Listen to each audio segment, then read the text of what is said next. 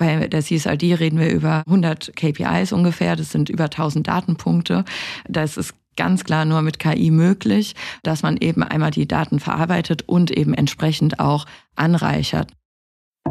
Viele bekannte Retailer aus Textil oder auch Drogerie, wenn man da so an die Bekannten äh, denkt, ist da auf jeden Fall ein Kunde von uns dabei. Also DM, Müller, C&A, Bela, Markant, Segmüller ähm, und viele, viele mehr. Was ich mich gerade frage, wenn du das so erzählst, muss ich mich als Händler sehr gut mit den Regularien auskennen oder muss ich einfach nur sehr gut darin sein, meine Daten bereitzustellen? Herzlich willkommen zu den EHI Retail Insights, der Podcast des Kölner Handelsforschungsinstituts EHI. Ja, das habe ich lange nicht mehr gesagt. Mein Name ist Caroline Martens und ich war ein Jahr in Elternzeit. Ähm, manche der Hörerinnen und Hörer kennen mich vielleicht auch noch aus 22 oder ganz treue Fans aus 2021. I am back und ich freue mich in diesem Podcast-Format wieder mit Menschen aus dem Handel über aktuelle Retail-Themen zu sprechen. An Themen und Herausforderungen im Handel mangelt es ja offensichtlich auch nicht. Ähm, heute blicken wir auf das Thema Nachhaltigkeit. Der europäische Grüne Deal. Europa will eine moderne, ressourceneffiziente Wirtschaft und somit zum ersten klimaneutralen Kontinent werden. So steht es auf der Webseite der Europäischen Kommission. Aus dieser Priorität resultieren einige Gesetze und Richtlinien, die auch Handelsunternehmen in die Pflicht nehmen. CO2-Footprint, Deforestation, Whistleblower, LKSG, CS Triple D. Was steckt hinter diesen Begriffen und wie kann ich als Händler den Pflichten nachkommen? Kim Hirsch weiß Bescheid. Sie ist Associate to the CEO bei Osapiens, unserem Supporter des Monats. Osapiens entwickelt ganzheitliche Software-as-a-Service-Lösungen, um Transparenz und nachhaltiges Wachstum in der Wertschöpfungskette zu schaffen, EU-Gesetze zu erfüllen und Prozesse zu automatisieren. Das 2018 in Mannheim gegründete Unternehmen ist auf der Schnellspur unterwegs, wächst rasant, bedient über 1100 Kunden weltweit und hat noch eine ganze Menge vor. Das Thema Lieferkettentransparenz spielt auch unter dem EHI-Dach immer wieder eine Rolle. 2023 wurde Osapiens Mehrheitseigner der GS1 Germany Tochter F-Trace. Die GS1 Germany ist wiederum eine Tochtergesellschaft des EHI. Und seit 2023 leitet mein Kollege Dr. Christian Möller die EHI-Initiative Appellando, die sich zum Ziel gemacht hat, zusammen mit Einzelhändlern und ihren Zulieferern ein internationales Beschwerdemanagement aufzubauen.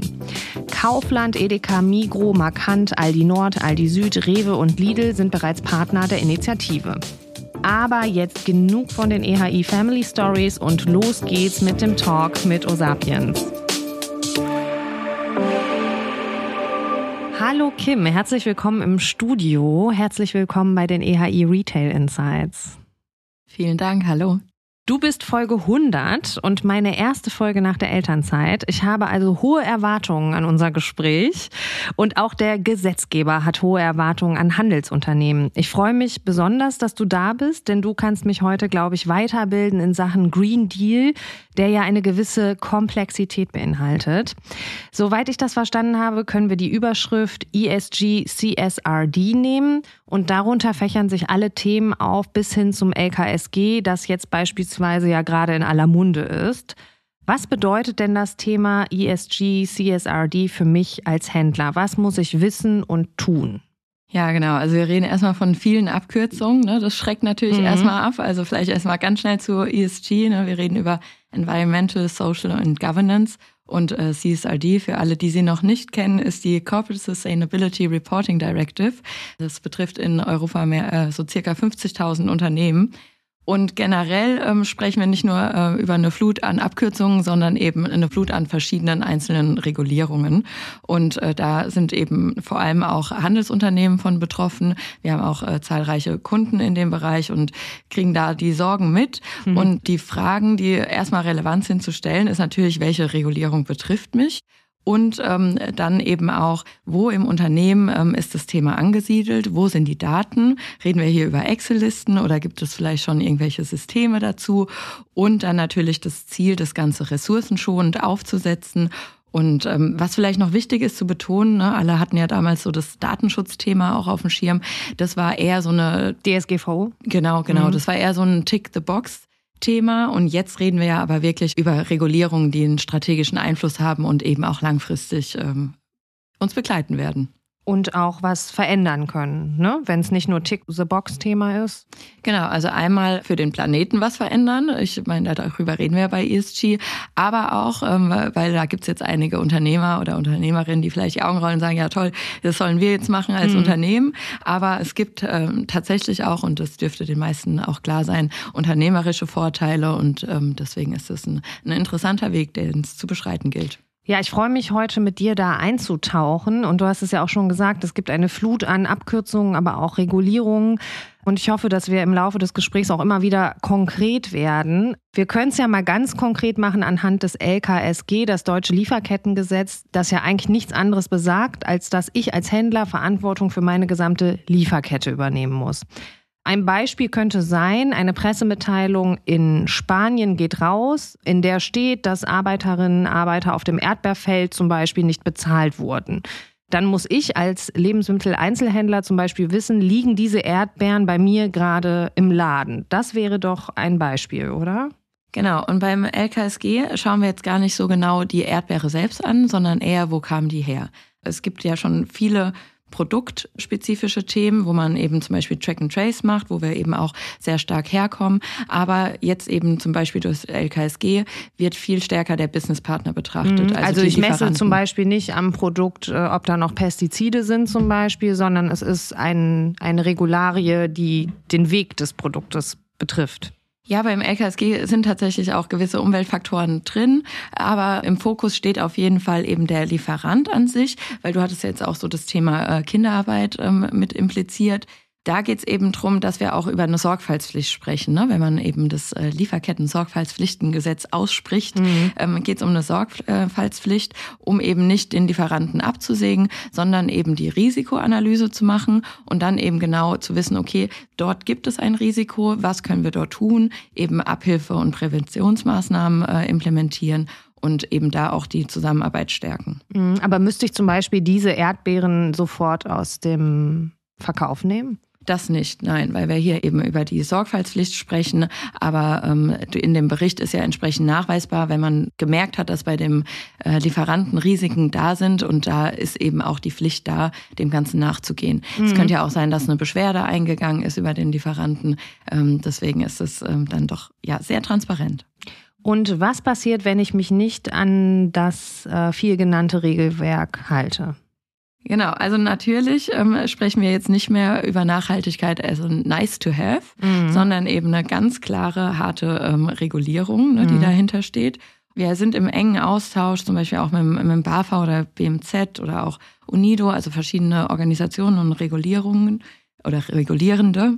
Ähm, vielleicht äh, BAFA, ne, zum Beispiel eben das Bundesamt für Wirtschaft und Ausfuhrkontrolle, die ähm, sind auch, waren kürzlich bei uns bei einem konstruktiven Austausch und haben dann eben natürlich auch gesagt, die Briefe sind in vollem Gange. Also es ist nicht nur auf dem Papier ein Gesetz, sondern es wird äh, durchgesetzt und ähm, deswegen sind damit eben auch Bußgelder verbunden. Also wenn wir jetzt zum Beispiel auch über CSRD reden, der Report wird ja auch ganz klar in den Lagebericht kommen und da reden wir über Bußgelder von bis zu fünf Prozent vom Jahresumsatz. Mhm. Und natürlich ist der Vorstand auch in einer gewissen Art und Weise haftbar. Aber ganz wichtig, also nicht jetzt die Angstmache im Sinne von der böse Gesetzgeber wird den Unternehmen ähm, auf die Finger schlagen. Die Unternehmen haben selbst dann auch ein Interesse, das Ganze konform umzusetzen, weil wir reden hier auch über eben die Aufmerksamkeit von Investoren, von Kunden, von der Presse. Also das ähm, gibt ja auch leider genug Beispiele. Wenn das einmal in der Presse landet, dann ist eine Rufschädigung da, die, die kann, man, kann man ganz schwer wieder gut machen. Ähm, genau, deswegen gibt es mehrere Gründe, sich auf mhm. äh, den Weg in Richtung nachhaltiges äh, Wirtschaften zu machen. Ja, aber das ist doch jetzt schön, fünf Prozent vom Jahresumsatz. Da haben wir ja jetzt mal richtig Angst gemacht, wie du schon sagst. Ist jetzt vielleicht auch der richtige Zeitpunkt, dass wir uns hier der Lösung widmen. Du bist Associate to the CEO bei Osapiens und ich bin jetzt mal gespannt auf deinen Elevator Pitch. Also was macht ihr? Ja, sehr schön. Also wir haben jetzt schon gelernt, die ESG-Regulierungen sind da, ob wir sie jetzt als Menschen vielleicht gut finden, dass wir sagen, okay, das kommt uns als Bürger und Bürgerinnen zugute. Für die Unternehmen, und da kann man ja ehrlich drüber sprechen, ist es natürlich eine Riesenlast, es ist eine Welle an Herausforderungen.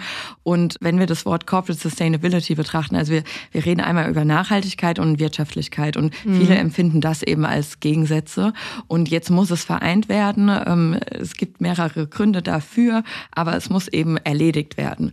Und da sagen wir eben ganz klar, das geht nur mit Automatisierung. Durch Automatisierung kann man eben konform sein, dass man eben compliant ist, den Report hat, aber eben auch die gewonnene Transparenz äh, für eine verbesserte Effizienz nutzen kann. Ne? Also dass man auch wirklich sagen kann, nachhaltiges Wachstum zu erreichen. Und das ist das, wo wir ansetzen, ne? dass wir eben sagen, wir haben eine ESG-Software-Plattform. Das kann man sich so ein bisschen vorstellen wie ein App Store, mhm. dass man eben sagt, okay, wir haben jetzt vorhin von dem Lebensmittelhändler gesprochen, mhm. da haben wir über LKSG gesprochen, ja. Aber wahrscheinlich, ne, wenn er jetzt irgendwie auch Kaffee verkauft, dann ähm, haben wir auch die Deforestation Regulation mit drin, UDR und so weiter. Also es geht einfach darum, dass man sehr schnell auf diese Regulierung reagiert, die im Unternehmen platziert und dann eben auch entsprechend das Wissen für sich unternehmerisch nutzen kann. Vielleicht an der Stelle auch noch interessant, ähm, so ein bisschen unsere Entwicklung. Du hast es eingangs schon so vorgestellt, aber das ähm, kriegen wir oft auch eben als Frage zurückgespielt. Also wir konzentrieren uns ganz klar auf die Software. Wir sind Top Tech Talents bei Osapiens, also über 250 Mitarbeitende mit äh, vollem Fokus darauf und eben auch ganz tiefen Wissen äh, zu den Regulierungen. Also ja, das ist ja auch wichtig, vielleicht auch nochmal zu betonen. Die ähm, Regulierungen sind so komplex, dass wir eben jeweils Spezialteams haben und äh, dann eben auch der, der enge Austausch oder ja, das Wissen eben auch bei den Entwicklern und Entwicklerinnen liegt. Und daher kommt eben der Kundenstamm aus über 1000 äh, Kunden aktuell auf dem Osapiens Hub. Und ähm, was bei uns aber eben auch eine ganz, ganz große Rolle spielt, ist der ganz enge Austausch mit ähm, Juristen, mit äh, äh, Regulierenden oder eben auch unseren Kunden, Organisationen, ne? weil mhm. es geht ja auch darum, diese Riesenherausforderungen, wie kann man die zusammenlösen? Was braucht ihr? Was können wir machen? Äh, wie kommen wir da eben gemeinsam zum Ziel? Ja, verstehe. Und ich glaube, Gerade als Händler bin ich ja ziemlich schnell von vielen Regularien betroffen. Und gerade diese Komplexität, die du ja auch hervorgehoben hast, da könnt ihr mir dann helfen, um diese Welle an Herausforderungen, die du genannt hast, zu bewerkstelligen? Was ich auch gut fand, was du gesagt hast, dass Nachhaltigkeit und Wirtschaftlichkeit sich nicht ähm, unbedingt ausschließen. Man würde ja immer erst mal denken, nee, Moment mal, Nachhaltigkeit oder hier ESG-Regularien, das ist voll das Mega-Doing, das kostet jetzt erstmal. Das kann keinen wirtschaftlichen Wachstum bedeuten. Aber ihr dreht es im Storytelling, sage ich mal, um und das erinnert mich auch daran, dass wir gerade in den Medien anfangen, über nachhaltige Szenarien anders zu sprechen. Also nicht mehr so, du kannst nicht mehr fliegen, kein Fleisch, kein Plastik, nur noch Verzicht, sondern nee, lass uns das mal zukunftspositiv formulieren. Also vielleicht ist Köln dann noch grüner und leiser in Zukunft, weil wir ja. weniger Autos in den Städten haben. Ne? Also dass man auch in eine andere Betrachtung einfach kommt. Welche Branchen bedient ihr denn? Also Retail-Kunden habt ihr, aber ich glaube ja auch andere Kunden. Ja, genau. Also Grundsätzlich kann man sagen, dass wir alle Industrien bedienen. Ne? Das ist mhm. äh, natürlich immer so ein BWLer No-Go zu sagen, ja, alle sind unsere Zielgruppe. Ähm, natürlich die Regulierungen an sich geben ja schon eine, eine gewisse Unternehmensgrößen und so weiter vor.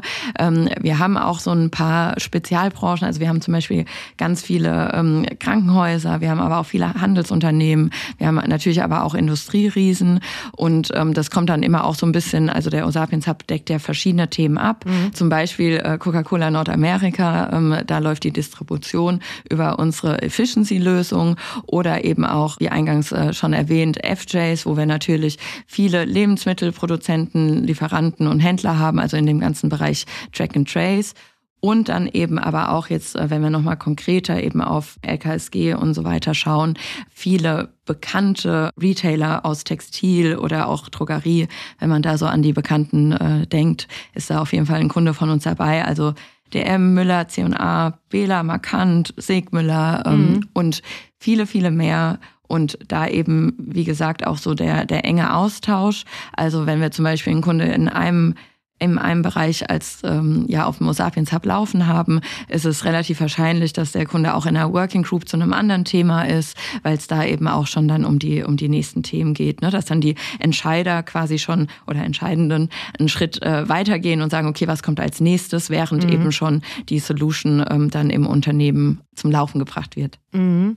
Und du hast es ja jetzt schon öfters erwähnt, den Osapiens Hub. Und du hast ja auch gesagt, dass ihr einen starken technischen Fokus habt mit vielen eigenen Entwicklern. Wie kann ich mir denn eure Lösung vorstellen? Habe ich dann zum Beispiel pro Regularie äh, eine App oder vielleicht kannst du ein bisschen was zur Technik sagen? Ja, genau. Also das ist so unser, unser Ansatz, dass wir eben sagen, wir bedienen nicht nur ein Thema, hm. sondern haben eben eine ESG-Plattform, wo ähm, die verschiedenen Themen abgearbeitet werden können. Und das heißt, du kannst eine App aktivieren, du kannst aber auch alle aktivieren, ne? so kannst drei, vier haben, um dann eben auch da ähm, den Vorteil zu haben, dass die Daten einmalig eingespielt werden und dann natürlich, wenn sie für ein anderes Thema auch gebraucht werden, dort entsprechend auch schon drin sind. Und ähm, jetzt so ein bisschen aus Techie-Sicht, also mhm. äh, bei uns, wir sprechen über fünf Engines, ne? das geht von iPass und Data Hub über eine IoT-Engine zu einer App Development Engine, Event Streaming und natürlich ähm, eine KI und äh, das jetzt nicht nur, weil, weil man das gesagt haben muss äh, in einem Podcast, sondern ähm, weil eben die, die Masse an Daten, die hier verarbeitet werden müssen, ne? also bei bei der CSRD reden wir über ähm, 100 KPIs ungefähr, das sind über 1000 Datenpunkte. Das ist ganz klar nur mit KI möglich, dass man eben einmal die Daten verarbeitet und eben entsprechend auch anreichert ne, mit den vorgegebenen Quellen und so weiter. Was ich mich gerade frage, wenn du das so erzählst, muss ich mich als Händler sehr gut mit den Regularien auskennen oder muss ich einfach nur sehr gut darin sein, meine Daten bereitzustellen? Das ist eine gute Frage. Also die Verantwortung ist und bleibt natürlich bei dem betroffenen Unternehmen. Ne? Mhm. Also das können wir als Software nicht abnehmen. Aber wir können eben sagen, dass unsere Software ähm, alles abdeckt, was in den Regulierungen gefordert wird. Also zum Beispiel jetzt beim LKSG eben von der Risikoanalyse bis eben zum Bericht. Das gleiche eben auch ähm, äh, bei CSRD, ne, wo wir über die Double Materiality ähm, Assessment sprechen und dann eben auch der Bericht am Ende äh, rauskommen muss. Also da, da können wir helfen, aber die Daten, die sind natürlich im Unternehmen, die müssen vom Unternehmen kommen mhm. und dann natürlich auch, worüber hier wir sprechen, die Verbesserungen. Also deswegen auch auf den Osapiens Hub bezogen. Es geht einmal drum eben die Regulierung zu erfüllen, aber eben auch auf strategischer Ebene zu verstehen, okay, was können wir mit dieser Transparenz, mit den Daten, mit den Ergebnissen machen, um eben auch ähm, uns erfolgreicher zu positionieren mhm. im Wettbewerb, im Markt, langfristig. Vielleicht können wir das auch noch mal konkret machen. Äh, was wäre jetzt so ein branchenspezifisches Beispiel in Bezug auf eure Lösung? Okay, dann machen wir einen kleinen Ausflug. Jeder darf mal an seinen ähm, Lieblingslebensmittelhändler denken, wo er vielleicht heute Abend noch hin muss, irgendwas holen. Genau. Und ähm, da ist relativ wahrscheinlich, dass das Unternehmen über 1000 Mitarbeitende hat, oder? Mhm. Ja, mhm. ich glaub, ja, da nicken mir, ja. die meisten. Ja. Genau, damit haben wir das LKSG schon mal. Mhm. Ähm, es könnte sehr gut sein, dass dort Kaffee oder Soja verkauft wird oder vielleicht sogar in der Eigenmarke selbst produziert wird. Mhm. Dann nicken wahrscheinlich auch noch die meisten. Da reden wir dann eben von UDR, also der, der Entwaldungsverordnung dass die CSRD erfüllt wird, ist auch relativ klar. Ne? Das ist nochmal so ein, ein Gemisch an Herausforderungen oder ne, wer betroffen ist anhand des Umsatzes und so weiter. Aber sind wir relativ sicher jetzt auch dabei. Ne? Mhm. Genau. Und das heißt, wir haben jetzt schon mal drei Regulierungen, die gelöst werden müssen mhm. und die wir eben über den Osapiens Hub abdecken können.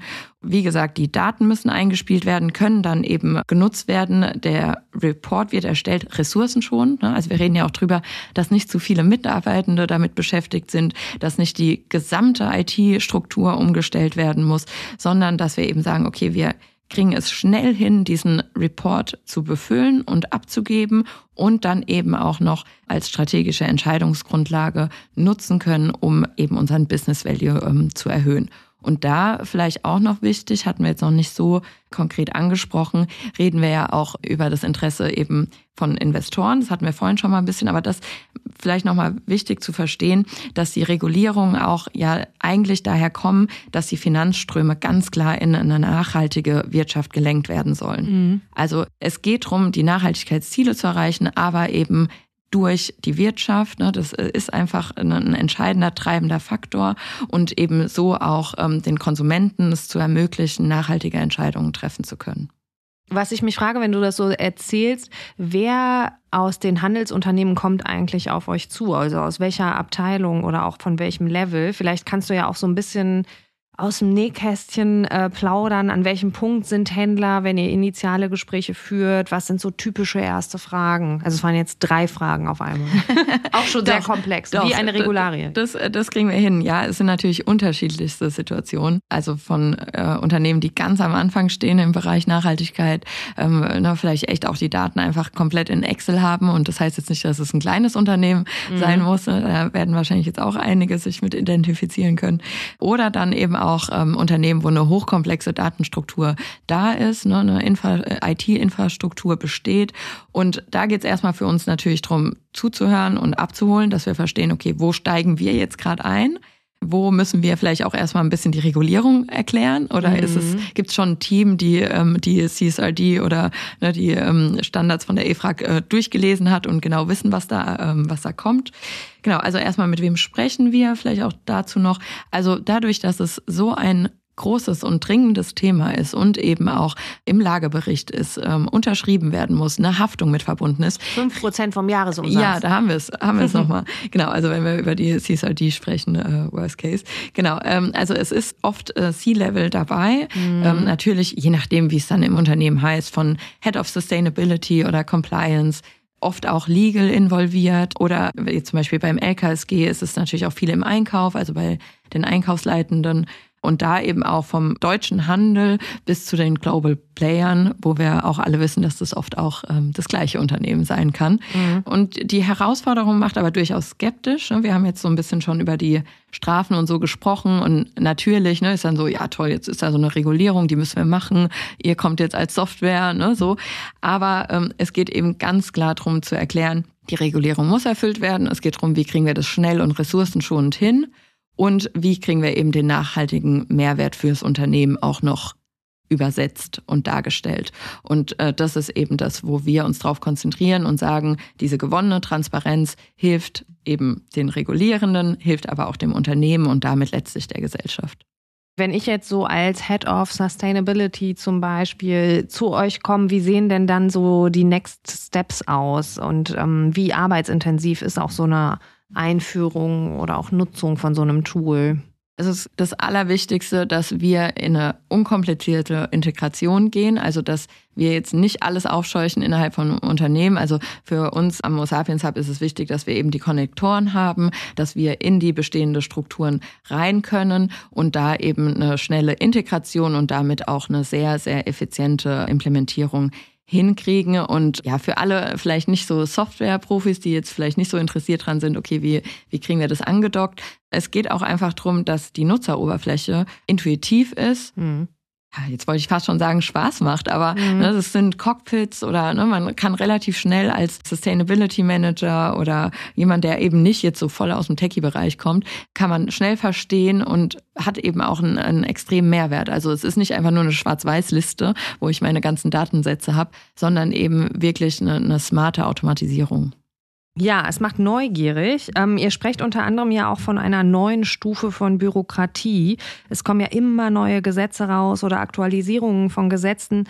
Wie setzt ihr das denn um, um immer up-to-date zu sein? Du hast das ja schon gesagt, dass ihr ähm, im Verbund mit vielen Anspruchgruppen, Stakeholdern zusammenarbeitet, äh, aber stelle ich mir schon sehr herausfordernd vor, da up-to-date zu bleiben. Genau, also das Wichtigste ist, dass wir selbst bei Osapiens das Wissen haben mhm. und eben die Expertise zu den einzelnen Regulierungen, dass wir genau verstehen, was sind damit auch ja die Anforderungen an unsere Software, damit eben auch ganz schnell das entsprechend programmiert werden kann. Es wird auch immer wieder optimiert, immer wieder angepasst, wenn irgendwie nur eine, eine Handreichung oder eine ähm, Gesetzesaktualisierung, ne? manchmal gibt es ja dann einfach nochmal Zusätze oder Empfehlungen, Empfehlungen, wie es umgesetzt werden soll, das passen wir dann eben entsprechend auch in der Software an.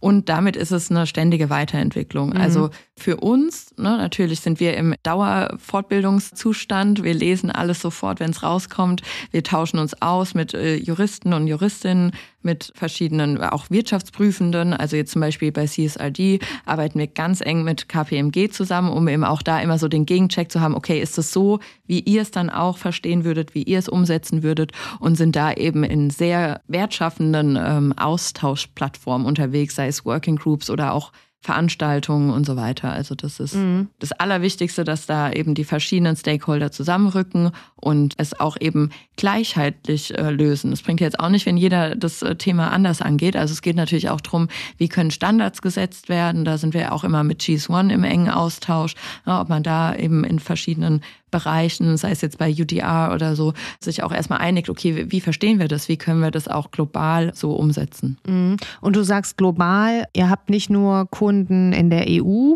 sondern auch weltweit, ne? Ja, ganz klar. Dadurch, dass die Regulierungen ja auch teilweise so sind, dass vielleicht internationale Unternehmen, die nur einen gewissen Umsatz in der EU haben oder halt einen Standort in der EU, auch verpflichtet sind. Und aber generell auch durch unsere Historie, wo wir herkommen, eben so ganz klar aus dem, aus dem Track and Trace, generell eben Transparenz in der Lieferkette, ähm, haben wir da ein globales Kundennetzwerk.